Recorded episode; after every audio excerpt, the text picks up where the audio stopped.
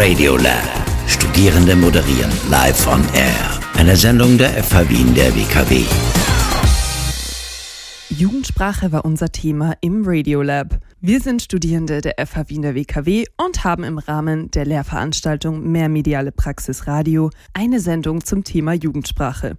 Digger darf er so produziert. Hier könnt ihr sie nachhören. Radiolab. Eine Sendung der Studierenden der FH Wien der WKW. Du bist hier auf Radio Radieschen, mein Name ist Lukas Pils und wir beschäftigen uns jetzt mit Begriffen wie Gossenmolch, Hitschen oder auch Papiertiger.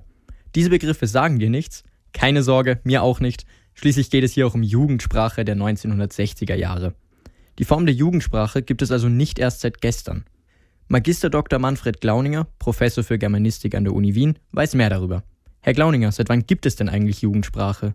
Das ist eine sehr spannende Frage und ich möchte ein bisschen präzisieren, da müsste man fragen, seit wann gibt es die Jugendlichen? Und interessant ist, dass eigentlich die Jugend im Sinne einer Lebensphase, wo man in einer Ausbildung ist und noch nicht erwachsen und noch nicht im Arbeitsleben ist, das gibt es noch nicht so lange. Das gibt es vielleicht so seit 100 Jahren, würde ich sagen. Und wie sieht das mit der Sprache aus, die wir heute so kennen? Das, was wir heute Jugendsprache nennen, das ist eigentlich erst so nach dem Zweiten Weltkrieg äh, untersucht worden. Verändert haben sich seitdem besonders die Einflüsse und natürlich auch, woher sie kommen. Dann ist es natürlich langsam so gekommen, dass immer mehr Englisches in die Jugendsprache hineingekommen ist durch die Popmusik. Und das bedeutet sprachlich eine gewaltige Änderung. Und die heutige Jugendsprache ist auch beeinflusst durch die Sprache der Migranten. In meiner äh, Kindheit hat Österreich sieben Millionen Einwohner gehabt, heute sind es über neun. Und die zwei Millionen, die dazugekommen sind, sind Migrantinnen und Migranten. Einfluss durch Musik, Fernsehen und Migration führt also nach wie vor zu einem Sprachwandel. Die letzten Jahre über hat sich dieser allerdings massivst beschleunigt. Smartphones, das Internet und zunehmende Migration erhöhen also die Kontaktpunkte unter uns Menschen. Auch wenn Prognosen schwierig sind, hat Magister Dr. Glauninger eine klare Meinung dazu. Eines traue ich mich schon zu prognostizieren, der Sprachwandel wird noch dynamischer werden. Noch dynamischer, also mehr Veränderung in kürzerer Zeit. Leidet unsere Sprache denn gar nicht darunter? Also sprachwissenschaftlich ist das äh, natürlich nicht haltbar. Äh, das bedeutet einfach, dass die Jugendsprache so wie jede Sprachform ein äh, Indiz des Sprachwandels ist. Und die älteren Menschen merken besonders bei den Jugendlichen, dass die halt anders sprechen, dass der Sprachgebrauch anders ist und bewerten das negativ. Jugendliche können also nach wie vor zwischen Schrift und Alltagssprache abgrenzen. Das Ziel, wie schon früher, Gruppenzugehörigkeit und Abgrenzung zu den älteren Generationen. Welche Auswirkungen diese Abgrenzung genau haben kann und was Jugendsprache eigentlich für die heutige Gen Z bedeutet, das hat sich meine Kollegin Nicole Haslinger für dich angeschaut. Radiolab. Eine Sendung der Studierenden der FH Wien der WKW. Nun gibt es nicht nur eine Jugendsprache, sondern ganz viele. Abgesehen davon, dass sich die Jugendsprache von Land zu Land unterscheidet, gibt es auch große generationsbedingte Unterschiede. Wir, die diese Sendung produzieren, gehören der Generation C an. Wenn du also zwischen 1997 und 2012 geboren bist, gehörst auch du der Gen Z an. Grundsätzlich gilt, die Generation C ist die Techno-Generation. Und nein, damit ist nicht die Musikrichtung gemeint. Das bedeutet einfach nur, dass diese Generation die erste ist, die mit Internet und Smartphones aufgewachsen ist. Dadurch wurde und wird unsere Sprache nicht nur voneinander, sondern auch von den Medien aus der ganzen Welt beeinflusst. Wörter wie Slay oder Vogue sind für uns ganz alltägliche Begriffe. Aber wie sieht es mit den Generationen vor uns aus? Geht man ganze drei Generationen zurück, landet man bei den Babyboomern. Sie sind circa zwischen 1946 und 1967 auf die Welt gekommen. Dadurch, dass sie zu einer ganz anderen Zeit geboren sind, haben sie auch eine ganz eigene Sprache. Jetzt stellt sich nur die Frage, wie groß sind die sprachlichen Unterschiede dieser beiden Generationen? Ich bin Nicole Haslinger und habe mit Magister Dr. Manfred Glauninger darüber geredet. Herr Dr. Glauninger, was ist denn Jugendsprache überhaupt? Das Entscheidende ist, es gibt nicht die Jugendsprache, sondern es gibt Jugendsprachen, weil ja die Jugendlichen keine homogene Gruppe sind in der Gesellschaft und deshalb gibt es auch verschiedene Ausprägungen von Jugendsprache. Da gibt es mehrere auffällige Dinge. Das erste ist, dass die Jugendlichen im Durchschnitt die Gruppe sind, die immer weniger dialektal spricht. Das zweite ist der enorme Einfluss des Internets. Das bedeutet unter anderem, dass die Jugendlichen wahnsinnig viel schreiben Und das Dritte hängt auch mit dem Internet zusammen. Es sind die Kontexte, die die Jugendlichen interessieren. Das heißt, es sind internationale Pop, Musik, Unterhaltungskultur, Sport. Und von überall dort kommen die Einflüsse auch äh, in die Sprache. Bei Jugendsprache geht es ja auch um ein Zugehörigkeitsgefühl. Glauben Sie, dass es auch deswegen oft zu Unstimmigkeiten bei der Sprache kommt? Ein Grund dafür ist auch, dass jede Sprachform eine Gruppen bildende Wirkung hat. Das heißt, die Jugendsprache hat auch die soziale Funktion, dass sie die Gruppe der Jugendlichen zusammenschließt und nach außen abgrenzt. Und die Jugendsprache ist äh, deshalb so wichtig für die Jugendlichen, weil man ihnen gerade in dieser Lebensphase seine Identität ausbildet. Worin liegen denn die größten Unterschiede zwischen der heutigen Jugendsprache und der Jugendsprache vergangener Jahrzehnte?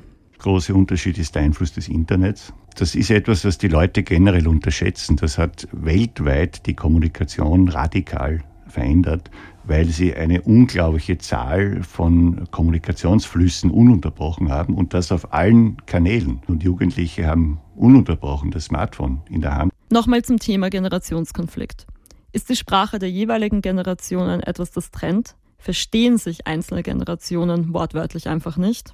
ein ganz trivialer, aber einleuchtender Grund, äh, die älteren Menschen verstehen das oft nicht. Die Jugendlichen verwenden Ausdrücke, die die älteren Menschen nicht kennen. Und wenn man etwas nicht versteht, wird man unsicher. Das führt auch dazu, dass das negativ bewertet wird. Das bedeutet zum Beispiel, das ist das, was äh, die älteren Leute oft wahnsinnig ärgert, dass natürlich sehr viele Anglizismen in der Jugendsprache drinnen sind. Also man sieht angeblich an der Jugendsprache, sieht man, dass alles den Bach hinunterschwimmt und dass alles schlechter wird. Das ist wissenschaftlich, wird das nicht so negativ gesehen. Und nochmal zum Abschluss. Wie könnten beide Generationen dazu beitragen, solche Konflikte zu vermeiden? Ich denke, dass es auch gar nicht so dramatisch ist. Das hängt einfach damit zusammen, dass vielleicht die ältere Generation und die jüngere Generation manchmal zu wenig Kontakt generell miteinander hat. Wenn man miteinander im Kontakt ist, dann lösen sich solche Probleme oft relativ leicht auf. So können wir sehen.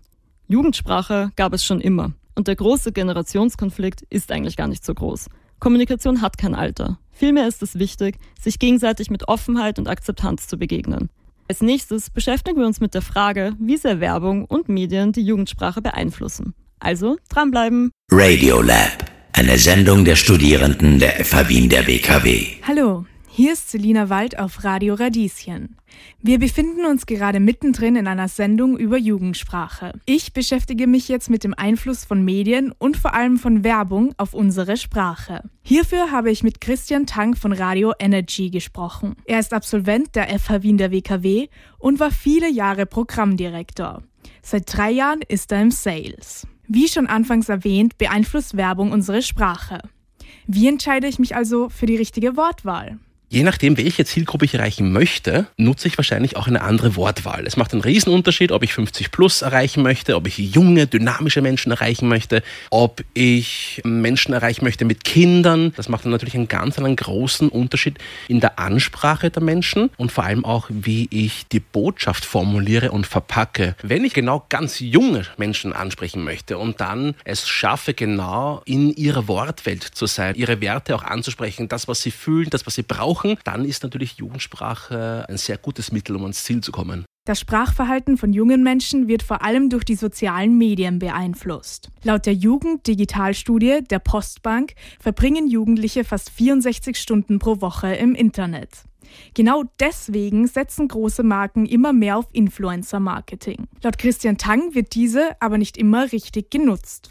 Wenn ich ein Produkt habe, das vielleicht auf Social Media gar nicht so sehr präsent ist, beziehungsweise wo das Zielpublikum dort nicht so präsent ist, dann macht doch Influencer-Marketing in diesem Kontext nicht viel Sinn. Das ist so wie, um diesen Bogen zu spannen, wenn ich jetzt Jugendsprache verwende, aber eigentlich 50 plus erreichen möchte, widerspricht sich das ein bisschen. Und hier sehe ich das ähnlich. Wenn ich weiß, wen ich erreichen möchte und dann auch die richtigen Influencer habe, dann folge ich dieser Empfehlung vielleicht auch. Doch trotz Influencer-Marketing ist Radio nach wie vor ein starkes Medium, was Werbung betrifft. Wie man Botschaften richtig vermittelt, das habe ich bei vielen Influencern oder Creators das Gefühl, das wissen sie gar nicht. Also das Handwerk, das ich zum Beispiel beim Radio wirklich erlernen muss, bevor ich überhaupt on air gehen darf, dieser Teil, der wird einfach übersprungen bei vielen Influencern.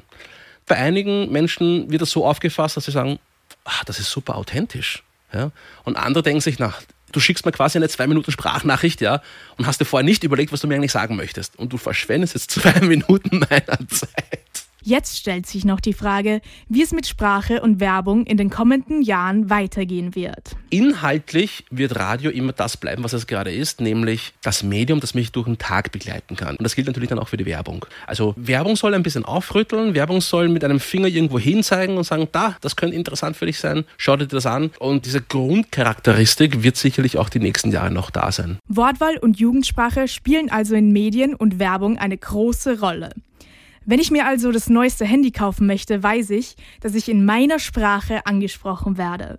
Gleich erfahrt ihr, wie Jugendsprache und Migration zusammenhängen und sich gegenseitig beeinflussen. Radiolab, eine Sendung der Studierenden der FH Wien der WKW. Habibi, Yalla oder Haiwan.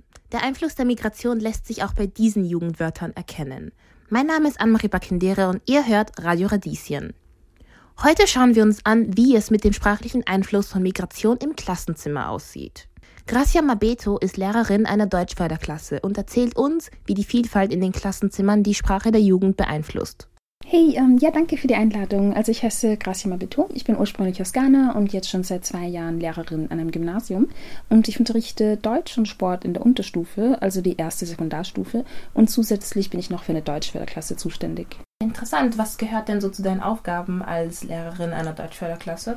Ja, da gehört es zu meinen Aufgaben, Schülerinnen und Schülern, ähm, die Deutsch nicht als Muttersprache haben, Unterstützung in Deutsch zu bieten und ihre Deutschkenntnisse zu fördern. Und ich habe ähm, viele Schüler aus unterschiedlichen kulturellen Hintergründen und es ist mir eben besonders wichtig, ihnen bestmögliche Unterstützung zu bieten und sie zu fördern. Wie erlebst du die sprachliche Vielfalt in den Klassen? Würdest du sagen, dass sich die Schülerinnen in ihrer Jugendsprache auch gegenseitig beeinflussen? Ja, also wenn man in den Klassen unterwegs ist, merkt man eben sehr stark, dass Kinder ganz viele unterschiedliche Wörter und Begriffe aus ihrer Muttersprache integrieren. Und ähm, es kommt natürlich auch darauf an, welche Sprachen in den Klassen jeweils vertreten sind. Und wenn dann zum Beispiel eine größere Gruppe an Schülern ähm, und Schülerinnen BKS sprechen, gehen diese Wörter dann noch auf Kinder über, die zum Beispiel kein BKS sprechen. Also die übernehmen diese Begriffe. Könntest du noch kurz erklären, was genau BKS bedeutet? Ja, das steht für Bosnisch, Kroatisch, Serbisch. Beobachtest du in deinen Klassen auch, wie Jugendliche ihre eigene Jugendsprache entwickeln und oder diese in die lokale Jugendsprache integrieren? Ja, also in meinen Klassen beobachte ich das ganz oft. Also Jugendliche ähm, übernehmen dann Begriffe aus ihrer Muttersprache, lassen sie in die Alltagssprache mit einfließen. Und die Sprache ist natürlich auch eben das Mittel zur Verständigung und ähm, schafft dann auch ein gewisses ähm, Gemeinschaftsgefühl unter den Jugendlichen, was unter Migranten ähm, natürlich besonders wichtig ist. Aber auch Kinder ohne Migrationshintergrund übernehmen solche Begriffe dann und so entwickeln sich eben ganz neue Jugendwörter. Und wie gehen die Schülerinnen mit dieser Mehrsprachigkeit um? Ähm, gibt es Momente, in denen sie zwischen verschiedenen Sprachen auch wechseln? Ja, also dass zwischen Sprachen gewechselt wird, ist bei ähm, Kindern, die mehrsprachig aufgewachsen sind, ganz normal. Und insbesondere eben bei Schülern mit Migrationshintergrund werden Wörter gemischt und das führt dann dazu, ähm, dass ganz eigene Begriffe entstehen und so Jugendwörter entwickeln werden. Fallen dir jetzt persönlich Trends oder Ausdrucksformen ein? Ähm, oder sind dir welche stark in Erinnerung geblieben? Ähm, ja, tatsächlich gibt es Be einige Begriffe, die ich ähm, so davon nicht kannte. Zum Beispiel, ich küsse deine Augen, wird sehr gern verwendet. Das soll Wertschätzung und Dankbarkeit zum Ausdruck bringen. Und sie verwenden auch gerne Trendwörter aus TikTok, ähm, die so aus anderen Sprachen kommen.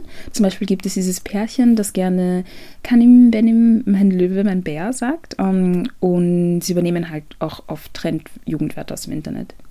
Du zum Beispiel Jugendwörter, Lieblingsjugendwörter 2023?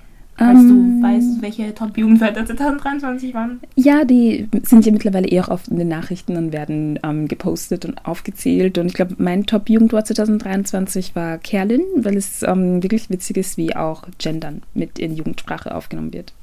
So verändert sich die Jugendsprache in den Schulen und wird das auch weiterhin tun. Sprachkontakt, ob nun durch Migration oder in den Schulen, nimmt Einfluss darauf, wie SchülerInnen miteinander sprechen und was für Wörter sie verwenden. Und gleich erfahrt ihr, wie die Jugendsprache inklusiv oder ausgrenzend sein kann. Radiolab, eine Sendung der Studierenden der FH Wien der WKW. Ausgrenzung kann vielfältig sein. Auch durch Sprache und speziell durch Jugendsprache kann es zur Ausgrenzung kommen. Mein Name ist Emil Dietrich, wir sind hier bei Radio Radieschen und ich habe mich mit dem Thema Jugendsprache und Inklusion auseinandergesetzt. Wie Jugendsprache genau inklusiv oder ausgrenzend wirkt, hat mir der langjährige Jugendzentrumsleiter Martin Himmelfreund Pointner verraten. Also ich glaube, man ganz grundsätzlich kann Sprache immer etwas Verbindendes und Identitätsstiftendes sein, aber eben auch die diskriminierende äh, Komponente ist etwas, das wir als JugendarbeiterInnen immer wieder sehr stark äh, auch im Fokus haben. Denn genauso wie Sprache inklusiv wirken kann, kann sie eben auch exklusiv wirken und diskriminieren. Verschiedenste Wörter und Begrifflichkeiten können zur Diskriminierung und Ausgrenzung beitragen speziell bei Menschen mit Behinderungen. Natürlich gibt es da Worte, die diskriminierend sind, tatsächlich, ja, und äh, verletzend sein können oder verletzend sind. Ähm, sehr etabliert sind da eben Abwertungen gegenüber ähm, Menschen mit Behinderungen, wo eben zum Beispiel das Anderssein abgewertet wird durch ein äh, Wort wie Spast, das eigentlich sehr verbreitet ist und dann eben entsprechend eine Abwertung darstellt. Ja. Auch vor dem Hintergrund der psychischen und physischen Gewalt gegen Frauen gibt es abwertende Begriffe. Das sind so klassische Wörter wie Bitch, ähm, die vielleicht in manchen Kontexten ganz normal gesagt werden, die aber halt trotzdem eine Abwertung darstellen oder dieses klassische Du Pussy, wo man eigentlich, oder Du Fotze, ich sage das jetzt mal wirklich gerade raus, wo diese Worte verwendet werden, und ohne quasi die Aggression dahinter und die Benennung eigentlich äh, eines ganz normalen anatomischen Bestandteils des Körpers zu bedenken, also wo diese Wörter sehr unreflektiert verwendet werden, um halt auch abzuwerten. Conclusio ist, Jugendsprache kann dennoch ein Wir fördern. Ein gemeinsames Reden, egal in welcher Sprache, fördert unser inklusives Zusammenleben. Ich glaube, so jede Generation hat so ihre eigene Sprache ein bisschen und ihre eigenen Wörter und Trends und äh, dementsprechend diese Abgrenzung hin zu Erwachsenen, zu anderen und erschafft dadurch ein Wir als Jugendliche. Radio Lab, eine Sendung der Studierenden der FH Wien der WKW. Radio Radieschen am Dienstagabend. Ich bin Kadi Kamera und wir reden heute über das Thema der Jugendsprache. Musik begleitet uns durch unseren Alltag und das schon seitdem wir Kinder sind. Für die meisten von uns ist Musik ein wesentlicher Bestandteil ihres Lebens. Egal, ob du mit deinen Freunden zusammen zur Musik singst oder alleine durch dein Zimmer tanzt, das sind genau die Momente, die uns allen das Leben ein bisschen versüßen. Es ist auch kein Geheimnis, dass sich die Welten der Musik und von der Sprache miteinander vermischen. Und das ständig. In der Musikwelt sind Jugendworte nicht nur Schlagworte, sondern vielmehr kreative Ausdrücke, die den Puls der jungen Generation widerspiegeln. Denn genau wie in der Jugendsprache verändern sich auch in der Musik die Trends und Ausdrucksformen ständig. Ein interessanter Aspekt dabei ist auch, dass Musik nicht nur von der Jugendsprache beeinflusst wird, sondern das auch umgekehrt. Bei mir zu Gast ist heute die Sängerin und Rapperin Bex. Bex ist eine aufstrebende Künstlerin aus Wien und spricht heute mit mir über die Verbindung von der Jugendsprache und die Verwendung davon in der Musik. Magst du dich mal vorstellen? Ich bin Bex und ich bin eure Future Favorite Rapperin aus Wien. Was hast du denn als Teenie für Musik gehört? Ich hatte Phasen. Ich hatte einmal die Emo-Phase, wo ich nur very depressing Songs gehört habe. Aber am meisten würde ich sagen, ist nach wie vor Rap. Aber eher diese girly, girly Rap. Mhm. Und setzt du Jugendsprache gezielt ein? Also meine Songs sind ja, sind ja hauptsächlich Englisch. Also ist alles auf Englisch, es ist mit englischer Lingo. Mein Sprachgebrauch besteht, glaube ich, nur aus Jugendwörtern. ja, if you could say so, ja, definitiv. Löst Jugendsprache deiner Meinung nach in Musik was in Menschen aus? Ja, definitiv. Es ist so ein Community-Gefühl. Das ähm, kenne ich auch bei mir. Wenn ich irgendwas höre, was so familiar ist, denke ich mir, okay, wow, that person is basically, so spricht meine Sprache. Mhm. Wer hört eigentlich deine Musik? Ich muss sagen, meine Altersgruppe schwankt extrem, aber auch die, die älter sind und meine Musik hören und halt so ein oder zwei Jugendwörter so mitkriegen, sie versetzen sich quasi wieder so in ihre Jugend zurück und es freut mich halt und die, die ich erreichen kann in meinem Alter, die erreiche ich. Woher nehmen eigentlich deutsche Jugendwörter ihren Einfluss? Wenn man sich auch die Jugendwörter auf Deutsch so ansieht, die deutschsprachigen Jugendwörter, es sind Ich würde mal sagen, man merkt halt schon den Einfluss von englischen Wörtern. Merkt man extrem. Auch im, ich meine, ich selber persönlich, ich rede sehr, wenn ich Deutsch rede, dann ist es eher mehr so eine Mischung aus Deutsch und Englisch, also so Denglisch. Ich benutze sehr viele Anglizismen. Im englischen Gebrauch, ich glaube, im Englischen, es fließt einfach so. Da, da gibt es zwar so ein oder zwei Wörter, es ist dann aber eher mehr im Pop-Culture-Bereich, wenn man on fleek oder jetzt ist es eher mehr, Jetzt ist es auch die Queer-Lingo, die so reinkommt und man muss auch irgendwie auch the Black Culture, so diese Lingo und it's giving and oh my gosh, she ate und ah, das kommt eben alles und das kommt auch nach Österreich. Was hältst du von deutschen Jugendwörtern? Ich würde mal sagen, dass sich die deutschsprachigen Jugendwörter bitte niemals, niemals zu ernst nehmen sollen. Und die sollen forever so witzig bleiben, wie sie sind. Danke für deinen interessanten Einblick, Bex. Und ich hoffe, ihr konntet einen Einblick in die Welt der faszinierenden Verbindung zwischen den Tönen, die wir hören, und den Worten, die wir sprechen kriegen. Die Sprache der Jugend ist dynamisch und schwingt nicht nur in unseren Gesprächen, sondern auch in den Melodien, die uns begleiten, mit. Und jetzt, wer Lust bekommen hat, ein bisschen was von meiner Interviewgästin Bex zu hören, der soll jetzt dranbleiben und sei kein NPC. Hör rein bei Radio Radieschen. Ladies, Gents and my non-binary friends, ihr hört jetzt ITB. Radio Lab, eine Sendung der Studierenden der FH Wien der WKW.